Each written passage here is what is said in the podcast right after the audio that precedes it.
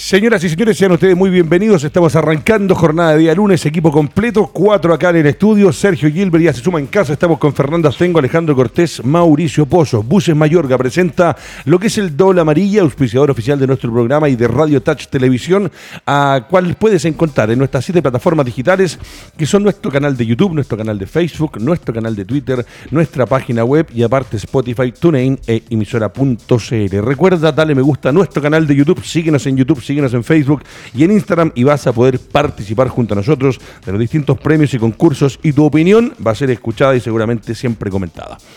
Muchachos, hoy día es un día especial, hay que partir con algo. Eh, es el único campeón de la Copa Libertadores de América. Es uno de los tres equipos más grandes de nuestro país. Eh, uno de los que mejor nos ha representado a nivel internacional, del cual han salido grandes jugadores y por el cual también han pasado grandes jugadores. Entre ellos, el gran capitán Fernando del León Astengo. Cumpleaños de Colo Colo, un año más de una institución que hoy día eh, a veces es triste verla, como está el presente, a pesar de que empieza a jugar mejor. Ya vamos a ir a lo del partido del fin de semana. Pero que es triste verla porque los últimos años no han sido buenos ha estado peleando el descenso por primera vez en su historia, en su rica historia, pero hoy día es el cumpleaños y ojalá y los parabienes para esta institución que tanto nos ha dado y aunque parezca mentira, es el único que ha logrado levantar la Copa Libertadores de América. Fernando tengo ¿cómo está? Eh, buenos días. Yo felicito a los hinchas de Colo Colo, más que a la dirigencia o a la gente que ha ido administrando Colo Colo, porque la verdad las cosas que, sin ir más lejos, tenemos hace un tiempo que Colo Colo quebró, o sea, un equipo como Colo Colo que quiebre, eh, tiene que haber una mala gestión de la, de la parte directiva. Y obviamente ahora está lleno de problemas también con el tema de blanco y negro y todo, pero por eso yo celebro a, los hinchas y obviamente a los jugadores que han pasado por Colo Colo, porque obviamente han aportado a, hacer que esta historia que ha sido importante, son los, únicos campeones de la, de Copa Libertadores de América, pero todos los clubes en general pasan por momentos buenos, momentos obviamente que son discretos o malos. Le ha pasado a River, le ha pasado a Boca, le ha pasado a instituciones importantes a nivel de Sudamérica que de repente han, sido campeones de Libertadores, campeones incluso del mundo y de repente terminan descendiendo. Entonces es como una cierta tónica, no, no un equipo se puede permanecer constantemente arriba en todo sentido, digo, en lo futbolístico y lo institucional porque de repente aparecen manos negras, aparece gente que quizás no entiende lo que significa realmente administrar un, equipo de fútbol y obviamente se provocan situaciones como la que se provocaron el año pasado en Colo Colo. Tal cual. Mauricio Pozo, usted que tiene buena memoria, buena cabeza, eh, hombres y nombres importantes que han pasado por Colo Colo. Yo le puedo nombrar los más actuales. Fernando Astengo, el Coca Mendoza, uno de los mejores laterales que ha tenido nuestro país. Eh, jugó el Diablo Marco Antonio Echeverri, Claudio Borgi, que seguramente para muchos, en, los cuales me incluyo, es uno de los mejores jugadores del mundo y tuvo la mala suerte solamente de nacer en la misma época que el más grande que Diego Armando Maradona. Eh, Héctor Adomaiti vino en un momento y también fue un referente. Marcelo Pablo Bartichotto, Rubén Martínez, el único trigoleador del fútbol chileno.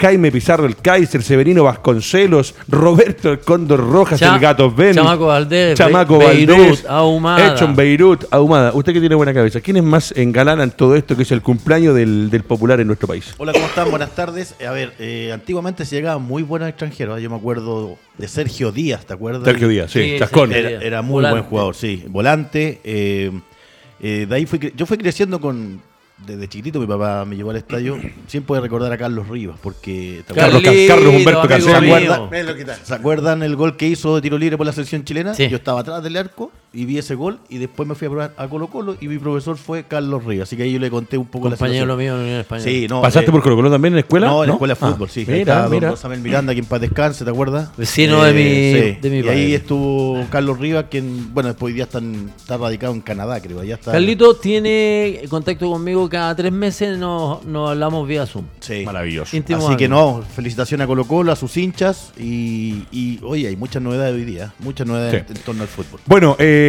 además Además, han pasado otros como Héctor Tapia, Frank Lobos, eh, Manuel Alejandro Neira, hombres que también fueron terceros en el mundo en una selección juvenil que nacieron en las canteras de Colo Colo y lo que dice... Herrera, ¿te acuerdas? Sí. Yo jugué con él en Magallanes, sus últimos años, ya tenía como 45 años, era un jugadorazo, un El Chupete Masal, el Chano Garrillo, Jaime Pizarro. La historia, creo que la historia de Colo Colo es, es realmente eh, rica en jugadores, Claudio en Bravo, historia. Claudio Bravo también pasó por ahí, bueno, Arturo Vidal, o sea, yo creo que el universo, para, nombrarlos a todos, habría que hacer un programa de Colo Colo. Alejandro Cortés, eh, el archi rival de su equipo.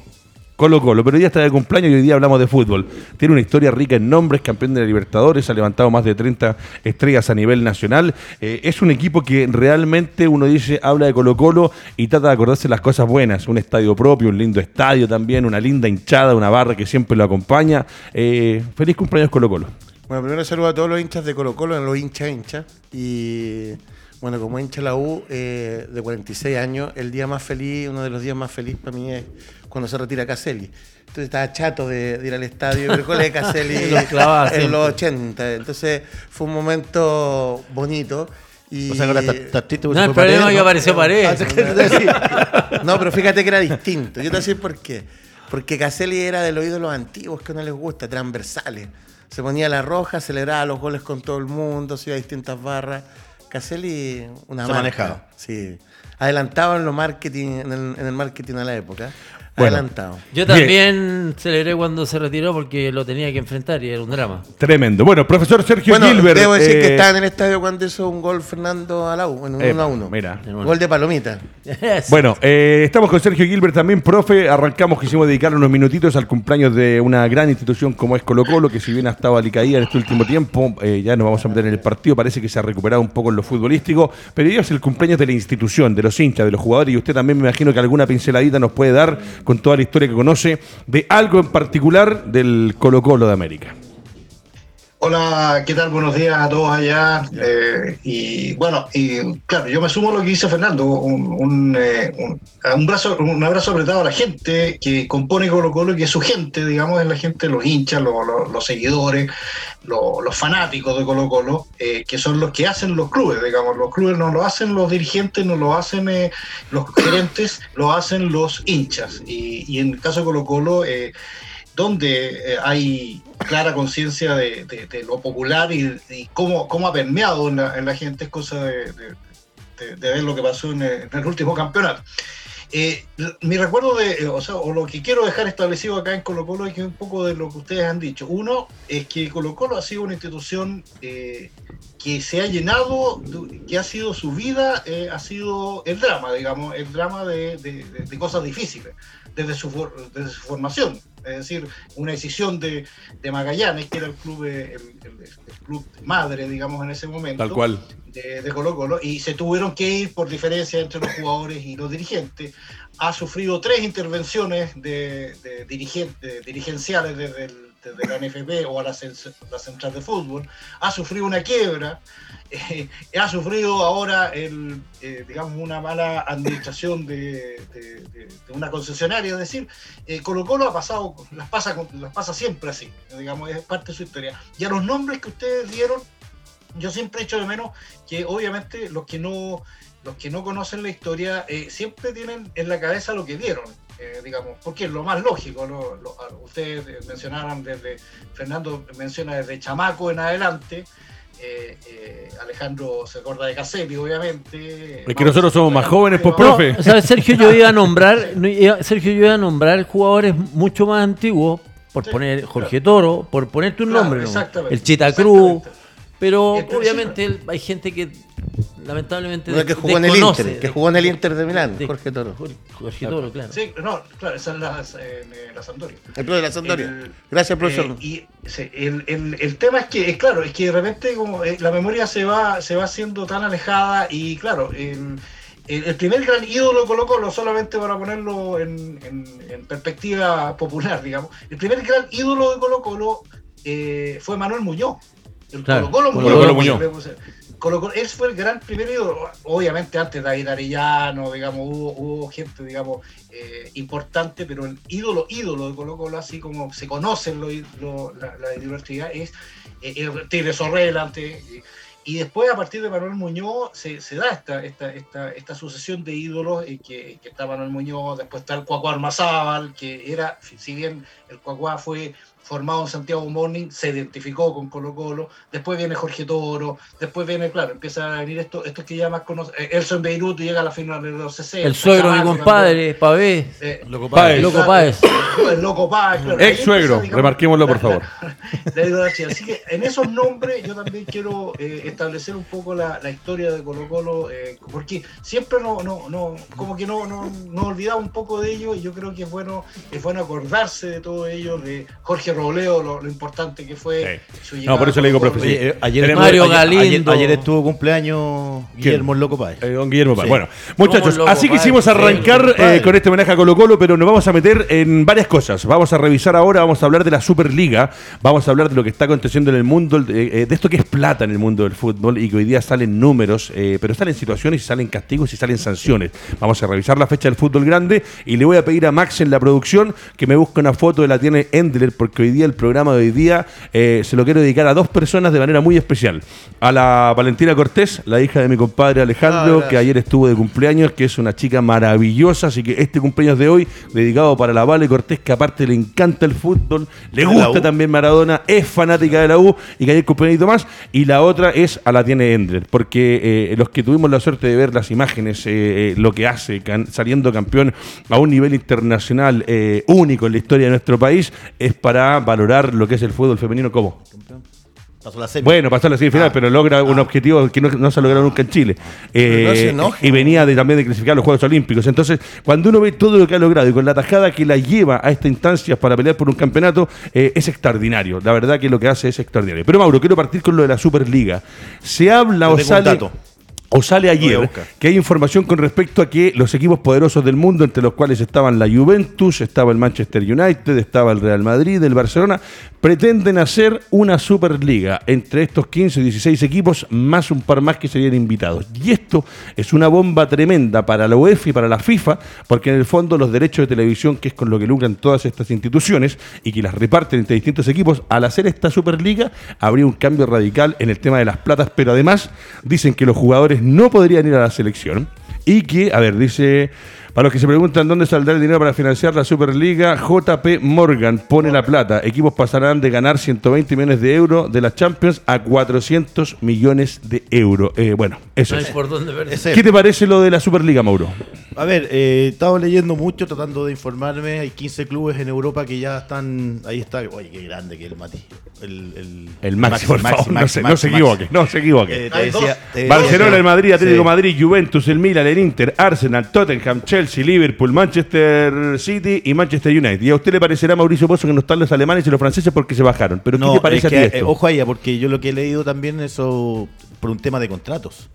Están con, con alguna con un tema de contrato. Están amarrados. Exacto. Entonces, cuando termine ese contrato, capaz que se vayan allá. Si mira la- los dineros que están manejando, son 15 equipos que Ahora- quieren conformar, más 5 que quieren invitar.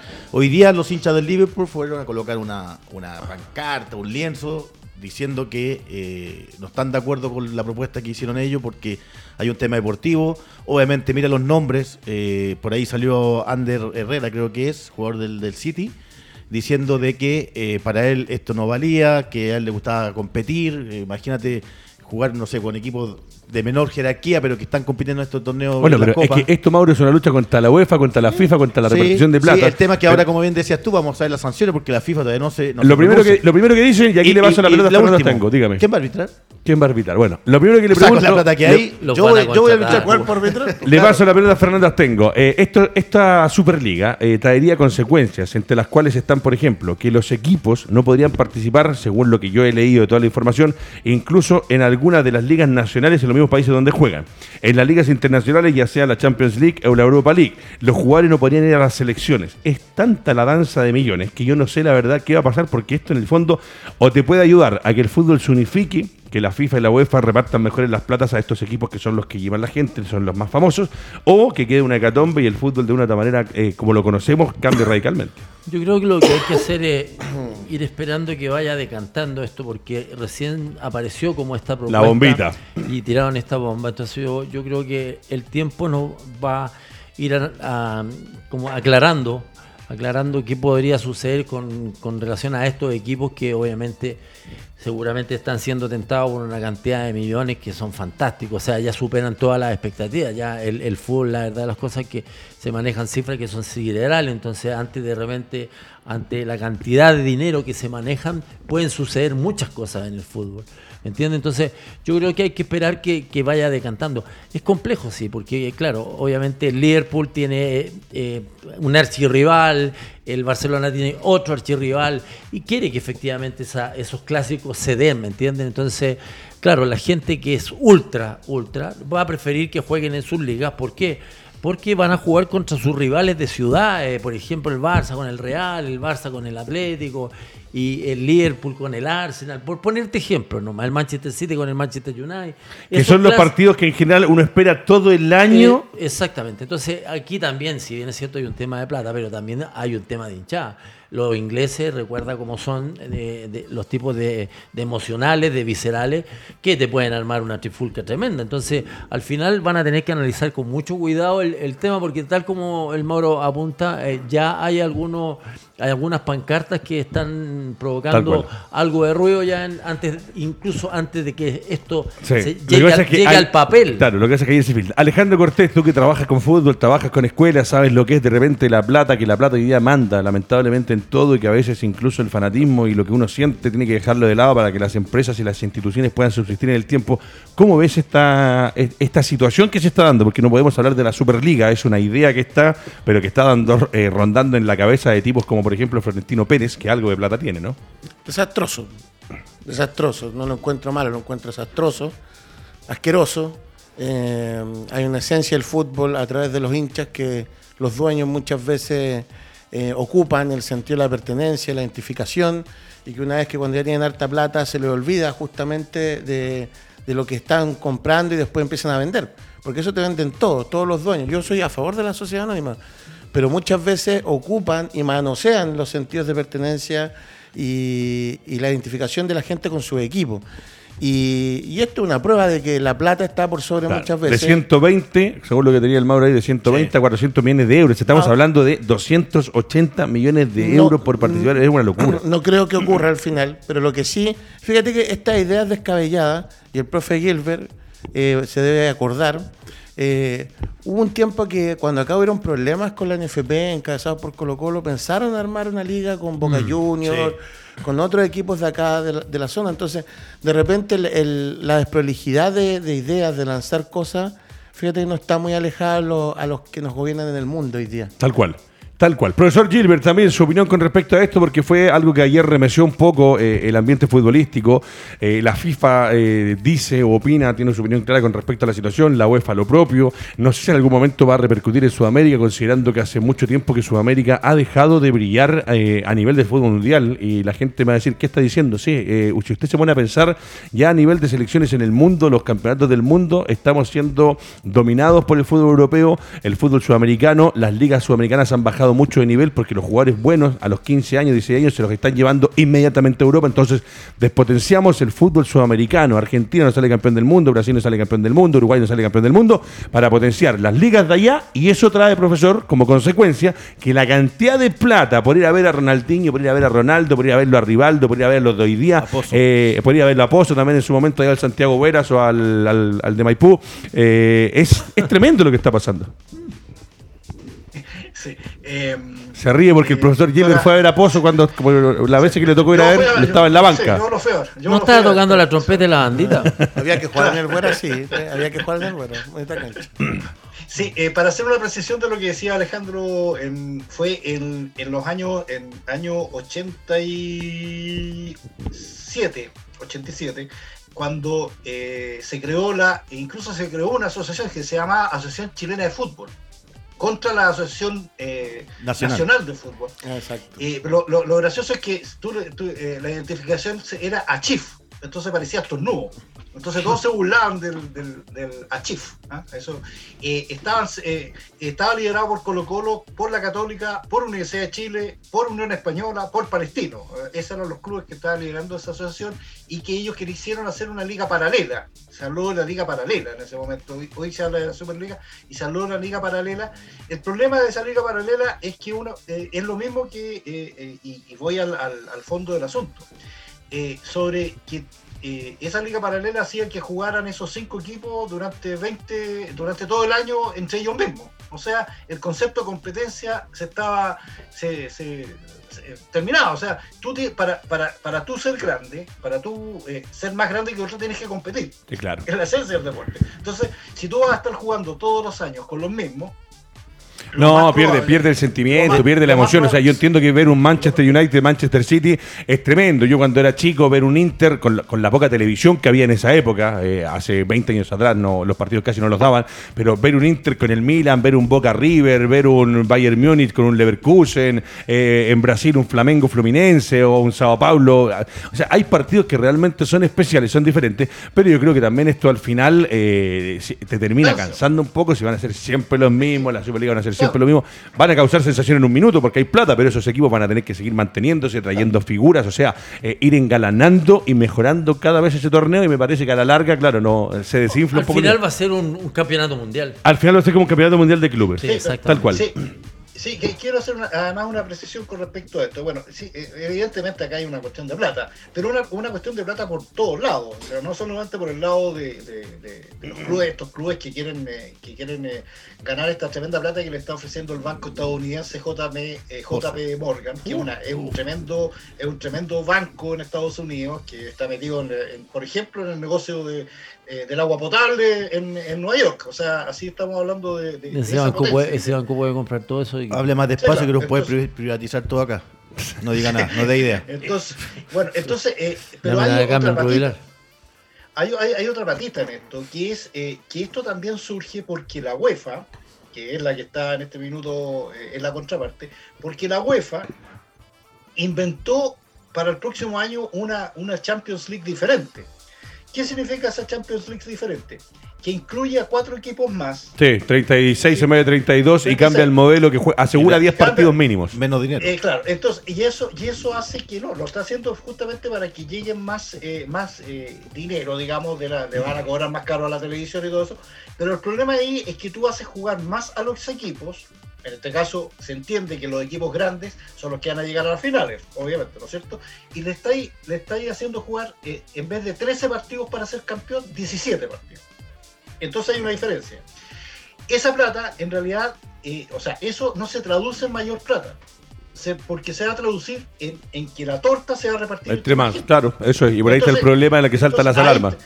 Entonces ahí saltan las alarmas de Real Madrid, de estos clubes que son poderosos, que dicen, "Pues, ¿por qué voy a tener que jugar yo más ah, si voy a ganar lo mismo?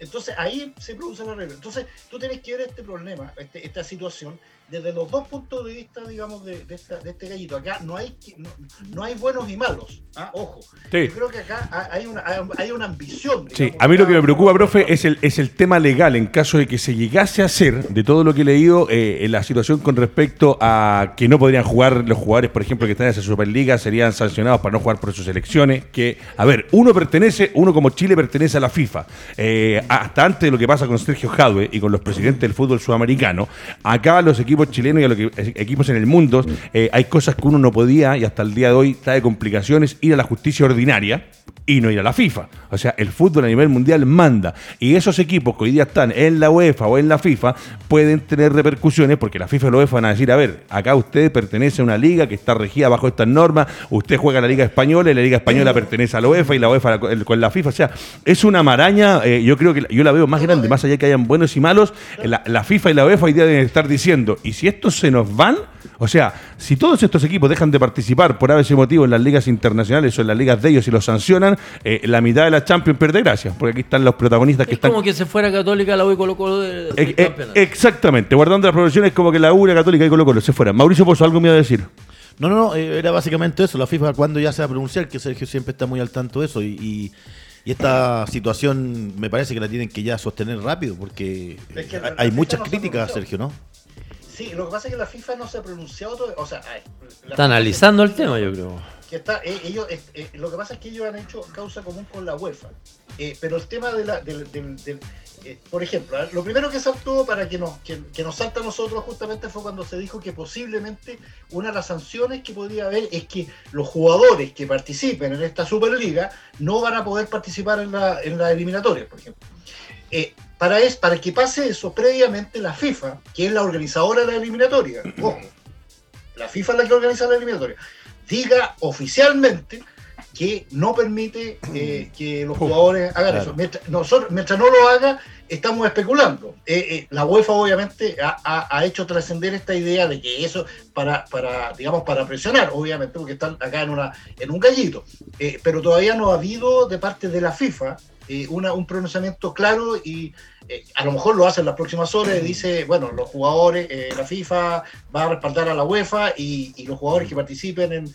Pero tampoco es, es una cosa que se haya producido, entonces hay que ir viendo. Esto, esto hay hay que, que verlo, hay, hay que, hay- claro, hay que verlo con, eh, porque Sí, pero- se, se van a producir muchas Sí, cosas. el tema Eh, es que ya ejemplo, está, ya está sobre la mesa, que eso es lo que preocupa. Demos un segundo, profesor, antes de que sigamos conversando, le voy a pedir a Maximiliano Prieto que nos haga un repaso con nuestros auspiciadores, donde vamos a pasar por Grupo CTS, por Spider Mayas, por Infomed, por Lubricantes en línea y por Cables Pro, que son los que hacen posible que podamos estar con ustedes todos los días, lunes, miércoles y viernes, con el señor Mauricio Pozo, Fernando Astengo, Sergio Gilbe. Fernando, eh, sacamos a Católica, Colo Colo y la U del Campeonato Nacional. Eh, el fútbol chileno sí, Desaparece. Sí, sí. Es que lo que pasa es que lo, lo atractivo de, de- de los torneos, generalmente, todos los fines de semana estamos esperando ver a, a Católica con quién juega, Colo Colo con quién juega, en qué posiciones van, Tal se cual. provocan morbos, se provocan de repente dime y direte, los clásicos, que en el fondo van provocando toda una expectativa en relación a los partidos. Entonces, Así no es. tener esos tres equipos sería terrible. Imagínate para- la televisión, los auspiciadores, los abonados Se a los canales. eh, eh, claro, y si estás en una Se liga paralela. Cuando le pregunto a Alejandro Cortés que lo veo con cara, está enojado Cortés hoy algo que moleste lo, esto, lo retaron me anoche molesta, Cortés. me Me molesta. estaba haciendo Me gestos por detrás. Sí, Sí, estaba sí, haciendo me gesto molesta. vuelta. ¿Lo, lo Va, ese señor va- ayer? va con toda, contra toda la esencia de algo. Un equipo se hace grande por las ligas donde parte jugando. Claro, a quién les Eh, gana y contra quién Es les como compite. que si acá se hiciera una liga lati- latinoamericana y se quiere ir la U Colo Colo Católica y va a estar al lado de Boca y son chicos. po. Entonces el fútbol siempre es cíclico. El Tottenham es un equipo chico al lado de todo eso. Entonces lo que aparecían antes. Bueno, el Entonces, Leicester hace poco que sale campeón de empezar- Inglaterra, entonces, son- Tú ninguneas indirectamente a quienes compiten contigo por años, pasando por una historia, por. Me parece, es lo mismo que el mundo nomás. Ningunea al rico al pobre, así de corta. Y yo te hago el puente así. Esto es un ninguneo del que tiene más plata al que tiene menos. ¿Cómo lo ve Mauricio Así Pozo? es. Eso Así de que él tiene más plata que él tiene menos, lo estamos viendo hoy día acá en Chile. En todos lados, pues entonces seguimos con la misma Sí, retórica. El que tiene más plata, Sí. ningunea al que tiene menos. Yo no sé, soy rico o pobre porque no Ya, y vámonos a la calle nomás, Alvarito, nomás, pues ya esta cuestión me tiene chato ya. No alcanzáis en ningún Bueno, proyecto. muchachos, soy rico, pasaron pobre, las porque no soy 12 ninguna. con 30 minutos. Quisimos arrancar así hoy día, dedicándole a Colo Colo en su cumpleaños a una gran institución. Quisimos hablar de esta Superliga porque va a traer repercusiones. Ojo, trae repercusiones en todo sentido. Trae repercusiones en la televisión. A ver, nosotros trabajamos en medio de comunicación, pero la televisión, que hoy día es el que genera los recursos, y el día de mañana se salen estos equipos o no participan en la Champions o no participan en la liga de su país, no sé cómo va a pasar, ojalá que no pase, pero si no fuese así, ¿qué te- ¿cómo te lo va a vender la televisión también? O sea, es un negocio que se debe estar preocupando Turner, Mediapro y el mundo No, no, entero. ¿sabes qué? Es Claro. un tema súper delicado. Sí, que Porque es que- la cantidad de plata Y las marcas. que entrarían los Porque tú. Budweiser o Coca-Cola van a decir, ¿a dónde, ¿a dónde pongo Claro. las lucas? ¿La pongo en la Superliga o la pongo en la Champions Claro. League? Mamita quería por Bueno, muchachos, 12 del mediodía con 30 minutos. Yo le decía, la tiene Endler, que gana campeonato, que el Mauro Pozo me dice, no ganó, no, no ha ganado, pasó a semifinales. La tiene Juega Ander, que- contra el Barcelona. Por eso, pero para que la gente, porque un amigo me dice, tiene razón, gana campeonato, me dicen por acá. Bueno, eso es, la tiene Endler, gana campeonato, gana partidos, gana torneos, está en los Juegos Olímpicos, es una tremenda arquera. Marco Cornés la sacó de ser delantera para que ocupara el puesto bajo los tres tubos. Ricardo. Y ayer tiene una tajada Y él Y él debió haberse salido de los tres palos para jugar de central. Y- Recordar que este partido lo iban perdiendo ayer, habían per- perdido el de ida, lo, Sí. lo dan vuelta por 2 a 1 y eliminan a la campeona vigente de- del torneo. Sí. Las pentas ¿Sabe- campeonas. sabe- Sí, sabe que- y lo ha ganado por 5 Sí, veces, ¿sabes imagínate. qué pasó Sí. con la Cristiana? Es que cada cierto tiempo, y ob- obviamente el fútbol está recién en un proceso de... El de- femenino está en pañales está todavía, en pañales. sí. Pero cada cierto tiempo en este país, yo siempre he tenido eh, esta tesis, cada cierto tiempo en Chile salen hornadas de buenos jugadores Y si ustedes analizan hacia atrás, se van a dar cuenta que cada cierto tiempo hay un grupo que conforma una selección, la del 79, la del 87, la del 90, y así. Sí. No es una constante, pero puntualmente en el caso de Endler es una jugadora que te- venía con el talento incorporado. Sí. Era solamente trabajar e incorporarse con- a un medio yo contigo lo he discutido muchas veces, Fernando, eh, y aquí le- el- la, la- la voz autorizada es el Mauro, que trabajó con las chicas. Eh, uno puede ir mejorando como futbolista, puliendo algunas cosas. Eh, el central se puede ser muy rústico y de repente te va dando el talento, el fútbol, el roce. Marcelo Salas, por ejemplo, el Marcelo Salas que jugaba en Chile versus el Marcelo Salas que fue a jugar a River, el que le hacía los goles a Nacional de Medellín desde la mitad de la cancha, los enganches dentro del área, sacándose a 2 a 3. Eh, Salas se hizo mucho más jugar allá, Marcelo eh, se hizo extraordinario en Argentina. Cuando hay roce, cuando hay talento, pero esta viene con el talento de adentro. O sea, lo que hace Ender, la personalidad, cuando te habla, cuando le grita, y hoy día la vemos ahí. eh, le- por lejos en el fútbol femenino, Bueno, lo más importante de ella, el, el progreso que ha tenido, el protagonismo, una mujer que, si bien es cierto, ha logrado todos sus objetivos, es una mujer también muy constante, muy profesional, por sobre todo que ha llevado la bandera del Es fútbol femenino. criteriosa para hablar también. Sí, es que- y, y tiene, y tiene eh, a ver, ese argumento que, que es creíble, independiente de su condición política, pero todo el mundo yo siento que la respetamos. Eh, como bien decía Ricardo, yo tuve la posibilidad de, de- de entrenarla mucho tiempo y ella me pedía jugar adelante. Ella le gustaba hacer. ¿Cómo es? Sencilla. No, espectacular. Ella, aparte, Se nota que es sencilla. Primero muy sencilla, eh, su familia siempre la apoyó eh, y lo más importante que le gustaba, le gustaba, eh, siempre te estaba pidiendo un consejo de qué modificar su estrategia, cómo moverse, porque ella siempre era muy muy zurda. y lo lindo cómo se ha ido empoderando, Mauro, cómo Y ahora habla de sus compañeras, las ayer, defiende. ayer la Marta Tejedor decía de que cuando llegó, muy bien decías tú, eh, fue Marco Cornet que la miraba, porque ella llegó de delantera, después la pusieron de central y después el Marco dijo al, Al arco, arco. y ahí se preparó. Bueno. y hoy día las condiciones que tiene son innatas y es Sí, buenísima. señor. Como persona, espectacular. Alejandro Cortés tiene Endler, la figura referente a nivel nacional y mundial de las mejores arqueras del mundo. Lo que decía Fernando, la tapada que es ayer. eh, yo no, la verdad que me cuesta compararla porque no conozco. la- hay la, la otra es la holandesa, la otra chica es la de Holanda, si no me equivoco, la otra Sí, arquera que es muy buena. de Estados Unidos Y la de Estados Unidos. Y la de Y Brasil también. eh, para que Claudio Bustillo compare con fútbol femenino, no con fútbol masculino a las arqueras. Yo no sé por qué todavía no le dan el premio a la mejor arquera del mundo. Todavía no entiendo. ¿Sabes que Dijiste algo que me quedó dando vuelta con respecto a que viene la formación, condiciones innatas. Sí. Porque muchas veces yo escucho a los entrenadores diciendo yo formé a este como cuando son cosas innatas. Entonces me quedo dando vuelta. Yo creo que le entregas herramientas, pero lo que como dice Fernando. Exactamente.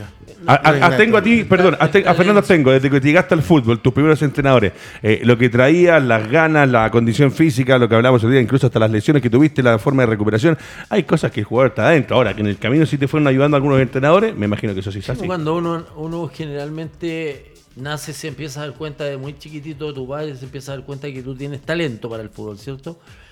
Pero ese talento es para jugar a, la pelota. En el colegio, con los amigos en el barrio y todo. Pero después tienes que entrar a las grandes ligas, yo le llamo, como cadete, y ahí tú tienes que aprender a jugar al fútbol.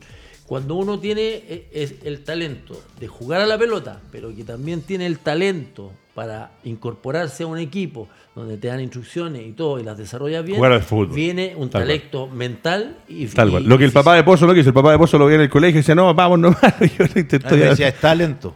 Talento. Bueno, muchachos, ahora sí, eh, Fernando Astengo, nos metemos con la revisión del fútbol nacional. Hoy día juega la U con la Unión Española en un partido de jornada de día lunes. Mauricio Pozo, Palestino vuelve al triunfo y le gana a Melipilla.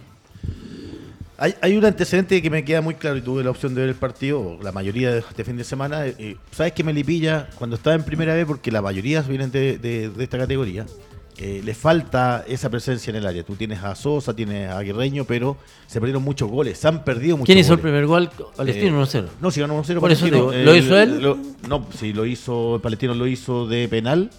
¿Fue penal o no? no Es que yo no vi, vi un rato, no, Sí. no puedo estar viendo todo el día partido. El, pero lo que te decía, eh, eh, Mel- Melipilla se está perdiendo muchos goles. Se está perdiendo muchos Es la goles. tónica del torneo, Mauro. No, es la tónica cuando tú vienes de primera vez, eh, es lo que hablamos acá. Eh, lamentablemente a lo mejor en esa categoría lo hacía, pero juega bien Melipilla. Ojo con Palestino que de a poco ha ido manteniendo un equilibrio. Toselli de, de cierta forma está respondiendo. Eh, con Faría, Jiménez, eh, Palestino, Carrasco. Palestino se echó atrás, jugó de, de contra. Es que fue un partido bien abierto. Sánchez Feña. Sotelo fue el que hizo Sí, el gol de partido. Ese, fue centro de, de- por derecha de, del ex Católica. Lo que pasa es que Melipilla se ve bien cuando juega de contra. Sí, pero Palestino, como te decía, ya hoy día encontró, y eso que todavía tiene a algunos jugadores con, con molestias físicas. eh, Dávila también es un buen partido. eh, es interesante los movimientos, pero Melipilla, me parece si. si Dávila se, siente muy cómodo, se ve Sí. muy cómodo jugando. Si es encuentra verdad. ese equilibrio Melipilla de tres cuartos hacia arriba, eh, más cerca del área y poder marcar, creo que va a ser. A mí, me, a mí me da risa, perdón, algo de Melipilla que lo encuentro raro. Eh, eh, Melipilla tiene una estructura de juego. Y resulta que hay entrenadores que vienen del extranjero y se demoran siete meses en encontrar una estructura de juego y piden, piden jugadores. Y Melipilla con poquito, tú sabes lo que juega. Sí, Tal cual. No sé. Fernández tengo lluvia de goles, eh, lo conversamos el otro día también, lo de Guachipato con Ñublense 5 a 3, lindo partido. Eh, este Guachipato que, ojo, viene de clasificar, va a seguir participando en torneo internacional. San Lorenzo Eh, juega ahora. Con San Lorenzo, sí. Y que gana, le gana a Ñublense y le gana de buena forma. O sea, se ve un equipo que yo siempre digo, a mí que es como ese equipo ambiguo, que está siempre en la mitad, pero ahora pareciera que encontró un sistema, que encontró jugadores y hacerle cinco goles a Ñublense fácil no es. Sí, entretenido el partido con tantos goles, sobre todo entre Ñublense y Guachipato, que uno podría pensar que eso podría ser un partido plano, que a lo mejor los dos no, ¿cómo se llama? No, no buscan tanto el arco, sino que es más posesión Eh, no, que nada. Y a pesar de que perdió Ñublense, qué lindo los gestos que han tenido con el técnico Ñublense después de lo que se habló la semana, que casi que se iba, que no se iba. Déjelo trabajar tranquilo, viejo, por favor. Es un equipo que viene de la B a la máxima categoría y que se está recién adaptando, pero como dices tú, un lindo compromiso. Y vamos a llegar a un análisis, y aquí quiero partir con el profesor Gilbert y después con el Mauro y con Fernando y con Alejandro, porque me tocó relatar el partido de la Católica con Curicó. Vuelvo a repetir, tengo el agradecimiento para Curicó que me contrató y puedo relatar todos los fines de semana haciendo lo que más me gusta. Pero vi el partido y la jugada del offside. Eh, yo no sé, la verdad, si usted me da una explicación distinta, porque lo conversé con el Mauro, para el Mauro está mal anulado, lo conversé con otros dos ex compañeros del canal del fútbol, está mal anulado, y el primero que me dijo, bueno, es un- una vergüenza, eh, mi compañero Fernando Astengo, yo lo he visto 500 veces y todavía me cuesta entender de dónde toman la imagen, la foto, la medida para decir que el jugador está, siendo que hay una imagen desde arriba, que es la primera, ojo, que a mí me pasa, yo lo explicaba como relator, hay veces en que uno trata de guardarse un poco para no gritar el gol, porque viene, la bandera arriba y perdiste toda la gracia, sobre todo yo creo que el más perjudicado con el, con el VAR no es el equipo de fútbol, es el relator, pero no sé cómo lo analiza usted. Y ese gol a los dos minutos o al minuto 30 y algo, eh, cambiaba todo el partido. Y Curicó lo hizo ver por momentos mal al tricampeón del fútbol chino. Ojo con Curicó. Sí, a ver, eh, yo no te sé responder por qué. Eh, primero yo quiero precisar una cosa, el pase de Pablo Parra fue notable. Ah, eso, eso pasó además piola porque eh, fue notable, notable. Y la definición, pero muy, muy, muy buena de este chico, este chico, que no, me acuerdo, no, no tengo el, el apellido del, que hizo el gol, pero que jugó un muy buen partido. Eh, eh, se, nos vendió la pomada a nosotros, digamos, al, medio futbolístico, a los hinchas, a, todo el mundo en general, de que con esto el VAR se acababan las la injusticias. O sea, ese ese es, el, la, venta de pomada del de que con eso la, injusticia ya no, ya no, ya no corre. Claro, entonces, y que iban a disminuir en- notoriamente los errores. Eh, pero cuando pasan este tipo de cosas, eh, ahí es donde uno empieza a sospechar incluso, eh, porque ahora eh, tú cuando, cuando pasaba esto y no había VAR, uno decía, bueno, en realidad el, juez de línea puede que se haya equivocado porque no estaba bien puesto, no, no estaba siguiendo la línea, estaba mirando o estaba paviando para otro lado. ¿ya? Entonces le da un poco esa, esa, esa idea. Pero ahora eh, eh, tú ves la, la- la posición de la cámara, y ves las líneas que tiraron, de hecho, y uno dice, ¿qué- ¿pero qué están viendo? O sea, si está claro que está... Le, está le habrán pintado. pedido la regla a- al gobierno para, para buscar cómo marcar la cancha, Sí, puede ser, puede ser, o sea, así, así va, claro, para encontrar los bonos también, eh, para que te paguen los bonos. Mira, ante dos Eh, situaciones similares, Sergio, ¿te, te acuerdas del gol de Riveros de Calera? Sí, que fue sí, el- sí, al límite, prá- prácticamente Al muy parecido al que Curicó le hizo a. Católica. Y tomaron decisiones distintas. Y, y la cobraron. Claro, la cobraron, exacto. Ah, ah, Claro, entonces ahí es donde uno dice, bueno, ¿qué pasa acá? O sea, aquí eh, yo, yo no creo que el VAR sea, eh, sea el, el elemento tecnológico mágico que se nos vendió. Eh, está siendo todavía y va a ser siempre manipulado por personas. Sí, es que ¿sabe qué, profe? Es que, mire, ahí está el, ahí está el problema. Mire, acá tenemos, acá tenemos distintas imágenes de lo que dice, lo que estábamos escalera, hablando. Esa esa escalera. escalera con. Calera, claro, sí, sí. Sí. Ahí es clara la imagen, clarísima. Y vamos a ver ahora, el, Mau- el Maxi nos va a tirar en cualquier momento la de Católica. Eh, y con lo que dice usted, el, el problema es que la tecnología puede ser muy buena, pero los que la están aplicando, cuando uno ve la imagen, aparte, Uno profe, cosa, se demoraron cuatro, cosa. cuatro mala minutos. leche, mala cuatro leche minutos. contra un equipo menor convocatoria, No, aparte el asistente. Exacto, Así es siempre. Pero. Sergio, yo siento que, como dices tú, Sergio, lo importante sería los criterios del árbitro. Si mira, son muy similares las dos imágenes, las líneas son muy iguales. Eh, si uno lo cobra gol y el otro no, se junten en la semana y cuando haya este tipo de situaciones, ya tienen un precedente de Te- Curicó y el gol que, que- tengo que lo hace con Te con tengo que interrumpir y cambiar la pregunta. ¿Por qué el asistente levanta la bandera? Si hay VAR. Si tiene la duda. Mira, ahí está el de Católica. Mira, mira, Mira, mira, líneas, mira. si son- Me- es igual. pero por eso, pero mira es esa distinto, línea. es distinto el, el- el- el origen de la jugada. Igual. Hay más espacio en el de Católica y en el otro menos espacio. Pero, mira las Mauro, de la línea. Yo quiero preguntar. Yo viendo ¿por esa qué- jugada ahí, esa jugada ahí, de, como está dicho, esa no es la mejor de las, de las imágenes que, que teníamos, pero esa es una. Porque la, la línea ya se nota media rara. Pero hay Mira, otra. mira, Mira, mira, mira, mira, mira. mira. No, el sí. brazo de- del, del central de Católica. Vuelvo a preguntar. ¿Por qué levanta la bandera si hay VAR y tiene duda? Porque si es gol. En la duda abstente. Si es gol, el VAR para Eso- anular el gol. eso era Ese una es duda el tema, tremenda. ese ¿Por es el qué tema, Alejandro, le- como bien lo ese- dice Sergio. molestia. ¿Por qué levanta Sergio la dice algo muy cierto. Hoy día los árbitros están descansando mucho en esta tecnología y así todos se están equivocando. Por- no, pues si levantó la bandera el asistente y además no parte con el libero. Porque el asistente se supone que tiene que partir con el libero en un fuera de juego. Y el asistente no partió con el libero y levantó la bandera igual. Mira, eh, y de hecho caminó por dentro de la cancha. Hay un sinnúmero de cosas técnicas de falla del asistente. Para mí, mala leche. Bueno, y arbitrando Cabero, yo no tengo nada más que decir también. Bueno, Siempre perjudicando a los equipos chicos cuando arbitra Cabero. Ahí también le pregunto a. Fernanda Tengo, No, cuando uno ve esta jugada. Feña y que ese día enojado yo estaba relatando y el Feña al tiro me pone un mensaje y me dice, bueno, es imposible. Una vergüenza, y me, y me- eso es lo que y- te y me llegaron 50 mensajes más y todos decían lo mismo.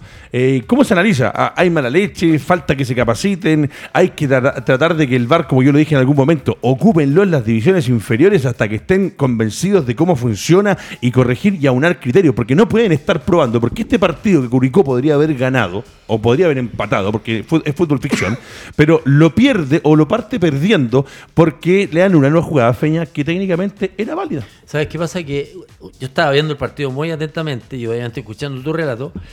Eh, inmediatamente cuando se provoqué- provocó la jugada, está bien habilitado. Al tiro. Yo estaba sí. señora al lado y le dije, está bien habilitado. Inmediatamente. Porque, porque uno, claro, tiene esa percepción que uno ha jugado al fútbol y te das cuenta inmediatamente porque uno relaciona siempre cuando meten una pelota al espacio, se fija inmediatamente cuando sale lo- el delantero y cuando, cuando sale el, el defensa quizá a lo mejor a, a- a- a hacer la línea. Pero era evidente que era gol, o sea, Tal y, cual. y cuando veo el- la sorpresa de que lo anulan, yo te coloqué en WhatsApp. Te Sí. dije, esto es una, vergüenza. Profesor Cuatro Gilbert, eh, es una vergüenza minutos. porque además, cuando se demoran cuatro minutos, el jugador está recién empezando el partido. Y acá me puede corregir el Mauro si estoy equivocado. Pero vienen de hacer los movimientos precompetitivos, se van al camarín, se terminan de equipar, la última charla, el vamos, vamos, salen a jugar. No alcanza a iniciar el partido, un minuto 30 segundos, y pararon y se demoraron cuatro minutos o cuatro minutos y medio. Eh, para mí ya, ya, ya eso es impresentable cuando nosotros en la segunda imagen que muestra el canal que transmite los partidos, uno ve y creo que coincide el 99% de Chile, a excepción del árbitro y el asistente, en que estaba, adelante, que estaba bien habilitado.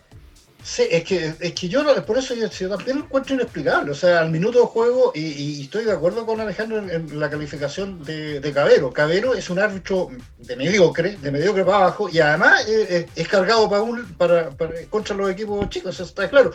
Eh, porque además, Mira. en ese mismo partido. Esa es la imagen que le decía yo. imagínate. Sí, es que pero, pero es que es absolutamente clara eso. Entonces, eh, si Cabero, Cabero va y se, se- se- eh, al minuto de juego empieza a preguntar todas las cosas, algo al VAR, digamos, y se demora cuatro minutos, ni siquiera la va a ver, ni siquiera lo- nada. Y con la risa, la risa Eso es burlesca, lo peor, eso es lo peor de risa, todo. Te están entregando la herramienta y el tipo, Y no la- yo no- siempre no- digo, no es capaz de ir a vamos- verlo.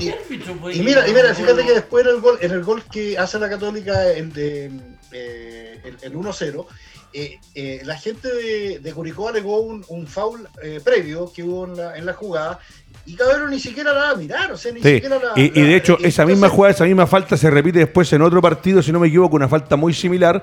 Eh, ya hablan de la velocidad con que va el impacto por detrás, que también podría haber sido eh, la que tiene usted, eh, dice que tiene razón. Hay una jugada en el gol de la Católica donde se inicia la jugada de que tampoco no cobraron falta. Eh, Perdona, y la entonces perdón, profesor, la transmisión oficial no dice nada tampoco, y eso también es molesto. Yo me pongo en el papel de un hincha Curicó. Hay que opinar, Y, sí, po, tenéis que opinar, no se pueden quedar callados. Se quedaron callados todo el rato en la transmisión Sí, oficial. Lamentable, molesto. pero cierto. Mauricio Pozo, para cerrar la Católica con Curicó, una Católica que eh, no se vio bien durante todo el partido. Pero ganó. Pero ganó. Sí, Sí, sí, está bien. ojo, hay Le que, queda poco, le hay queda que poco. recordar que Boye lleva un mes de trabajo, ahora viene torneos internacionales, esta semana hay Copa Sudamericana, Copa Libertadores. Vamos a ver cómo responder también en este torneo con un equipo, con un rival que ganó 7 7-1, creo que hizo en Colombia. Así que viene, mu- mu- y eso que jugó con, con algunos suplentes, así que viene- va a ser un partido entretenido. Vamos a ver Perfecto. cómo- cómo- ¿Quién? Y el eh, anterior, ver, el anterior a mí ha metido 4 goles. En dos partidos ha metido 11 goles Atlético Nacional. Muy bien. Upa. ¿Qué No, católico? ¿Con quién va a ser Atlético Nacional, entretenido? Atlético Nacional por Copa Libertadores, Fernando. Que Atlético Nacional dice el profe que viene a hacer 11 goles en los ¿Qué últimos dos partidos. Si uno analiza lo, lo- lo- el desarrollo de los equipos chilenos en, en, eh, fútbol internacional ha sido pero discretísimo, pero ahora viene dramático. La Católica jugó con el Libertad, jugó no sé con ¿Tú crees quién. que esta Católica le alcanza? Hicieron tres, después le hicieron cuatro Lo que hemos hablado siempre, tú sabes que el torneo internacional le da lo mismo, eh, el planteamiento, que siempre son ordenados, tal vez no hay un fútbol vistoso, pero... A mí me gustaría ver cuánto invierten esos colombianos, esos No, paraguayos, si uruguayos. Independiente del Valle invirtió siete palos. No, no, Independiente del. Valle sí, no, o sea, está- hay Y otra cosa. está ahora, y jugó con Unión Española. Y, Bueno. estos equipos también invierten mucho. Y, y suma yo lo que hemos hablado siempre, que acá el torneo nacional comienza cuando ya los otros equipos han jugado 10, 12 partidos Ese- por liga. eso sí, esos son problemas. Bueno, muchachos, llega el momento de que Fernando Tengo sonría porque volvió al triunfo a su equipo. Eh, se vio bien, jugó bien. Lamentablemente Barroso fue eh, el, el verdugo, El de, verdugo de- de de esto. su nuevo equipo. Eh, ojo, es rara la jugada que... ver, No digo nada, es una jugada 100% de fútbol, pero le, le toca a él que se preocupa de este lado y justo deja la mano derecha adelante y Colo Colo ganado a cero. Lo Extraño. concreto es va- extraño, pero lo concreto con Fernando es que Colo Colo volvió al triunfo y por lo menos se está notando, se está viendo en Colo Colo que a este Everton, que venía haciendo las cosas relativamente bien en el campeonato, eh, le fue a ganar por 2 a 0 y eh, vuelve al triunfo y hay una tranquilidad por lo menos para que esta semana Colo Colo pueda trabajar tranquilo y Mira, festejar el cumpleaños. No me voy a dejar llevar por la emoción de que está de cumpleaños Colo Colo, sí. ni nada, pero yo creo que este, el primer tiempo que hizo Colo Colo contra Everton, debe ser el mejor primer tiempo que ha hecho hace un año y medio, más o menos. Porque se vio un equipo muy fluido, se vio un equipo rapidito, se vio un equipo ligero, se vio un equipo ordenado, se vio un equipo que efectivamente la expresión de juego se notaba en la cancha, con un Gil muy, muy bien. Un volante clarito, toca, se mueve, toca, se mueve, está dando al Como que recuperó la confianza por minuto, se veía... Completamente. Un crack, un crack. el- un crack, Un crack. exactamente. El error de, de que, mm, del técnico de Ayrton de, mm, Sencillo. Cine. de Sensini fue no haber marcado a Gil. Si ese fue el gran error. Porque era la salida limpia de Colo Colo. Porque aparte de eso, de que tiene muy buen pie, él tiene dos punteros que son muy rápidos. Que, que Martín Rodríguez y que por el otro lado es volado. Y creo que, eh, que en algún momento yo critiqué a Morales, lo critiqué hasta los hombros, no lo critiqué hasta, hasta arriba. Creo que ahora Morales como que ha reaccionado, como que seguramente Colo Colo se ha preocupado de, de colocarle un psicólogo, cosa que lo vaya orientando, que vaya él viendo que va a ir paso a paso. Y lo único que le falta a él es eh, el finiquito. Pero tiene potencia física, el tipo te puede llevar a la rastra uno o dos centrales. Sí, y el penal muy bien pateado Y también. el penal muy empatado. Entonces, creo que Colo Colo hizo un muy buen partido en términos generales, porque obviamente cuando te atacan tú también tienes que defenderte y administrar. Eh, creo que tengo palabras eh, para Gutiérrez, el central que tienen, el zurdito, uno morenito, muy, muy bien. Ha jugado los partidos que le han tocado por falta de, de los otros centrales que no darían ganas de sacarlo. Te aseguro que a lo mejor eh, Quintero está pensando, ¿lo saco o no lo saco? Si está jugando bien. Amor, eh, me refiero a amor, no va a entrar. No te decía ti amor. Digo, amor. Lo que faltaría, Amor. Puta madre, Ahí- ahí amor, por amor. Ni mi a señora me dice amor, No te estoy diciendo a ti. Dije amor, nada más. Tranquilo. Amor no va a entrar. No, Tíralo- pero- tíralo pero- con nombre y apellido mejor Ya. para la próxima. Pero ¿sabes qué? Redondeando un poco, Colo Colo tiene un, un equipo completamente eh, oxigenado, Ojo, rápido, Peña, que, rejuvenecido. que si ahora supuestamente vuelve Falcón, pero Fuente debería debería pasar a labores de, de, de quite. Y, es que y ¿sabes qué pasa ahora? Vamos le, a ver. Se le, van a- se ¿Para le- cuándo? se le va a poner en la Para cabeza. contra tu equipo, la. No, no va a haber Un clásico. Se le, ¿No va a, vaya a lle- ver? No.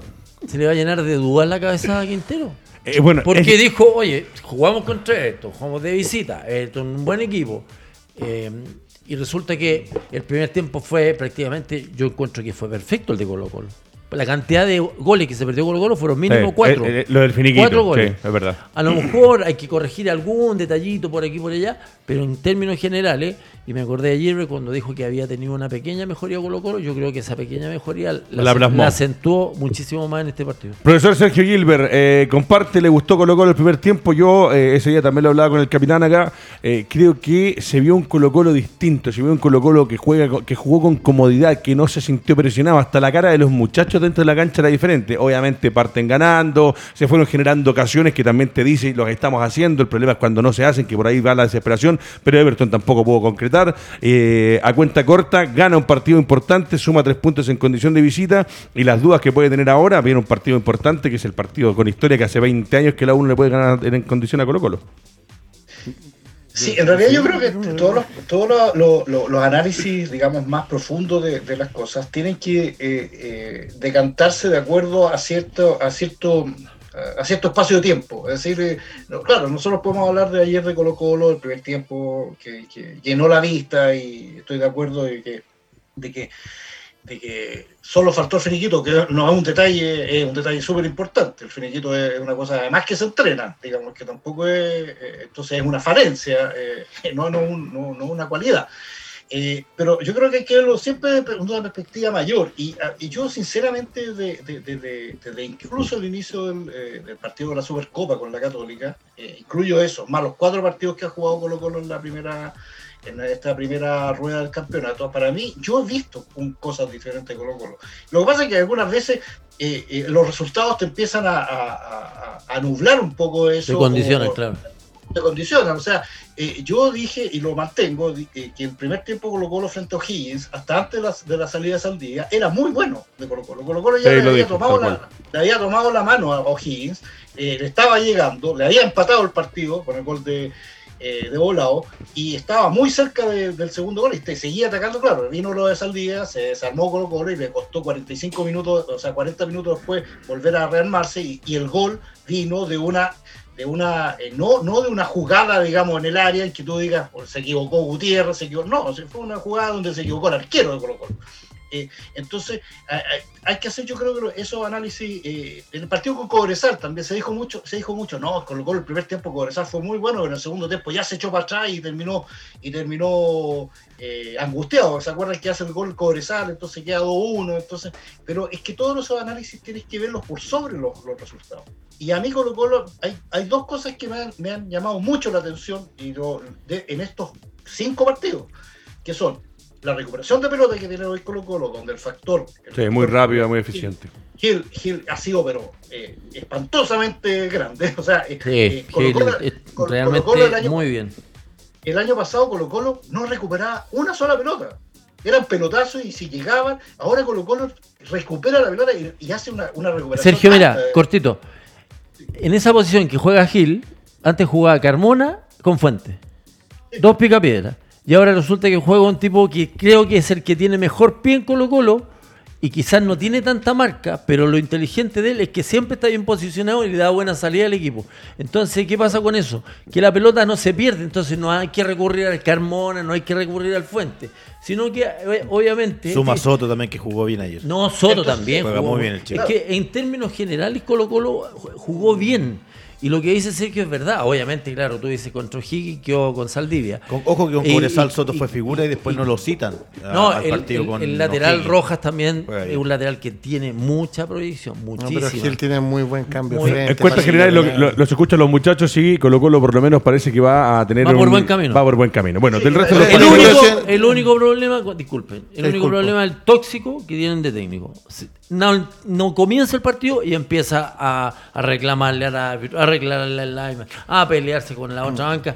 No, viejo, si el, el técnico está para calmar las cosas, si los jugadores son los que están calientes. Claro, de ahí parte todo. Bueno. Oye, Claro. te, te quiero decir, siempre, favor. Diego Yarzún, eh, Echeverría, eh, muy limitado en tema Sí. de, de, de- La de marca control, marca, mal, mal, mal, mal, mal. Yo te digo que Everton, jugando así, tiene menos posibilidades de crecer Pero, que Wander que no tiene Ojo, puntos. que venía invicto. Ale, venía Sí, invicto. no pasé la mitad de cancha. Está bien, pero Sí, es que- pero sí, es que es culpa yo creo que Colo Colo lo hizo ver muy discreto. No, no pasa Everton Mira, la mitad de para, cancha. para mí el concepto del tercer hombre que tanto se habla hoy día lo hace Gil. O sea, eh, siempre se apoya con sus eh, laterales para hacer ese tercer hombre, para crear superioridad, para eh, el componente, digamos, en la ¿Sabes dinámica de cuartas Hace tiempo que yo no veía y lo que yo siempre quería ver era cuando un jugador tiene la pelota y la toca, Y se, se mueve. Claro. Todo paso. Eso Porque es- cuando yo tengo la pelota, alguien te va a venir a marcar, ¿cierto? Exacto. Cuando te llegan a marcar, tú ya la pelota la, la- la- se la has pasado a un compañero. Y él inmediatamente busca otra Sí. posición. Sí, Y parte- tiene tan claro cómo jugar al fútbol. Sí, es verdad. Pero ya tienes un plan. Maximiliano Prieto, prepáreme Mundo Sport, porque eh, falta, yo creo que falta menos, falta menos, yo creo que por ahí por octubre, a pesar que usted me dice, pero falta tanto, sí, pero no, yo No creo que por ahí, octubre, yo creo, yo creo que por ahí por octubre, Carlita Rubilar te soluciona todo. por octubre, y, si, y no le preguntan a la doctora Paula Daza, güey. No, pero en octubre yo creo que vamos a estar con un gran porcentaje de los chilenos todos vacunados, se va a poder volver a hacer eh, actividad física, estos complejos lo necesitan y todos necesitamos trabajar. Pero cuando se pueda volver a jugar al fútbol hay un solo lugar, que es Mundo Sport, dirección... Avenida Líbano 5001 Macul. Avenida Líbano 5001 Macol, cancha de futbolito, ¿siete u ocho son? Ocho canchas. Ocho canchas de futbolito, una cancha principal maravillosa, clubhouse, piscina para el verano y aparte canchas de padbol. Y Mauro que- Pozo, entrenador de la y escuela No, de salvavidas. Mauro, Mauro Pozo es salvavidas, entrenador de la escuela de adultos, cocina en el clubhouse. Bueno, pero es Mundo Sport. También jugaron eh, O'Higgins con la Serena, empataron 0 a 0. Unión La Calera 1 a 1 con Audax Italiano. Y me quiero detener con Mauricio Pozo eh, lo que nos va quedando porque eh, Cobresal le da otro golpe, a pesar de que salió a hablar Ronald Fuentes de que está tranquilo, pero se ve un equipo de Wander que se va complicando, que van pasando las fechas, que no terminó de buena manera el año anterior y que ahora, con cambio de técnico, mamita querida por Dios, para mí se le viene complicado el año. Bueno, el, Ronald aceptó estas condiciones, por eso Miguel Ramírez, ¿te acuerdas que lo dijo acá? En, nos entrevistamos, dijo que él no seguía porque bajaron la planilla. Ronald acepta este desafío. Juega bien, ¿ah? yo siento que tiene una, una, una mecánica de juego, independiente de los nombres, que son jugadores jóvenes, que jóvenes, están ¿eh? haciendo espacio en este fútbol. Pero Cobresal también es un muy buen partido. Eh, tienen al venezolano Hurtado, que juega muy bien, es el goleador del equipo, ya lleva tres goles. Eh, tiene, tiene mucha tenencia a pelota, es muy rápido, sabe ocupar bien los espacios, eh, maneja también eh, lo que son las definiciones. Partido entretenido, ¿sabes? qué El me 10, gustó ¿cómo se llama? bastante? Se me olvidó. ¿De Maidana. El 10 de Coresal. Maidana. Maidana, Maidana, Sí. muy buen jugador. Sí, ahí está Maidana. Eh, tiene a Reinero, tiene, no, sí, tiene buen, tiene buen, buen, buen Algunos equipo. tengo memoria, otros no. Ahora, ojo, a que Cobresal se siente cómodo con- con el planteamiento que hizo Wander, que lo salió a, con, independiente de la altura, que lo salió a presionar, dejó espacio y, y por ahí pudieron marcar los goles. Bueno, ¿cuánto nos queda Maximiliano Prieto en los controles de doble amarilla? Tres minutos. Bueno, muchachos, eh, hemos pasado por distintas cosas. Vamos a estar el miércoles con el Mauro, con Fernando, con Alejandro. Eh, se vienen torneos internacionales. Se viene el fútbol de la B. Hoy día, Eh, Hoy hay se viene la U con Hoy se la viene Unión. la U con la Unión Española. Partido- ¿Cómo, sí, ¿Cómo ves a la U con, con la Unión hoy día, Mauro? o sea, Muchas creo- quejas de por qué jugaron el lunes. eh, ahí Yo creo que está más allá el morbo del tema de. Porque los dos técnicos están muy cuestionados. Eh, se, habla ya de que, fome, se habla ya de que el que, per- que pierda, al parecer, puede tener Sí. eh, sentenciado su, su, su puesto. Si es por eso que pierda la U, perdónenme, con el cariño que le tengo a todos mis amigos de la U, que pierda la U y que saquen a Voy a Dudamel. haber hecho el partido a las 11 de la noche para de inmediato poner la cabeza en la almohada y dormir, viejo. Porque eh, Fome. la- Y después, ¿cómo- viene, y después viene el clásico. Uh. Jugar para el lado todo el rato. Tremendo. Y la Unión también muy cuestionada, Mauro, por lo que ha hecho Pelicero en las últimas presentaciones. Va a ser un O partido sea, por complicado. todo, por lo que está pasando con el chico Galdame, que vez nos lo citan, eh, hablaban de por qué se fue, cómo se fue Ronald Fuente, hizo una crítica muy fuerte también Ávila, eh, que está hoy día en Palestino, que, que- que no, no es merecedor del, del trato que se está haciendo. Más lo, lo de la U, el tema COVID, el, cuestionamiento técnico, táctico y cómo maneja La el investigación grupo con los de jugadores sigue, ojo. Todo, sí, sí, Lo que sí que hoy día juega lo mejor que tiene, el mejor ¿Con quién sistema. sale la U hoy día, Alejandro? Porque entra con De Paul, eh, tenemos a la derecha Andía, Arias, Casanova, que bueno, espero estar González, Marcelo Morales, medio campo con Moya, con Espinosa. Espinosa, Cañete, Luján, Enríquez y por la izquierda eh, Tomás Rodríguez. Eh, es la vuelta que tiene en la orilla. Si hoy día no se gana así, Falta Aranguis. y Ah. hay falta en la banca. Profesor Sergio deberían entrar por izquierda por Rodríguez. Profesor Sergio. Gilbert, ¿cómo ve a la, Unión, a la U con la Unión en lo que nos va quedando del programa? partido. Eh, lo veo complicado, pero, o sea, lo, lo, lo, la Unión yo, yo no lo entiendo, no, no, no entiendo ni siquiera lo que quiere Pelicer, y además eh, con esta situación que tiene de, de, de, Galdame, yo creo que lo lógico es que, que Pelicer, él renuncie, bueno, pero eso es un tema ya más, más, de, sí. más de fondo y todo, pero creo que dentro de los dos, digamos, o sea, eh, el, el, equipo que me da, que da Alejandro se ve mucho más, más, más estabilizado que el que pueda tener una española. Yo creo que ser un partido va a ser un partido nervioso, tenso, sí. y obviamente el primer el, el, el, que pegue el primer el primer eh, puñetazo va, va, va, a poder eh, eh, tranquilizarse un poco. Va a ser interesante ver ese partido. Bueno, muchachos, eh, estamos cerrando el, el, programa del día de hoy. Eh, noticia de último segundo, esto hay que confirmarlo, son eh, información que sale en distintas redes sociales. Dice que durante la noche del domingo los 12 clubes de la Superliga Europea anunciaron su renuncia a la Asociación de Clubes Europeos. También han dimitido a todos los comités y paneles de la Copa UEFA. Si esto es así, mamita querida, por Dios, eh, el bombazo que se viene a nivel del fútbol eh, internacional. Esperemos que no, porque son cosas que se van filtrando en distintos medios, que es un medio que habitualmente seguimos, que no se equivoca mucho, pero es una notición lo que está saliendo en este momento. Bien dinero. Sí, bien dinero. Que es la ECA, es la Asociación ya. de Clubes Europeos. Me tengo que ir, si no el director me va a retar. Maximiliano Prieto, nos vamos. Gracias a Marcelito que está detrás de los bono, controles, bono, a bono, Alejandro pues. Cortés, Fernando Astengo, Mauricio Pozo, que les habla Edgardo 10%. Díaz, Sergio Gilbert, y para variar, el que no llegó, ustedes saben quién es, pues Álvaro Guerrero, mamita querida, por Dios. Otra falla de día lunes de estado. Buenas noches.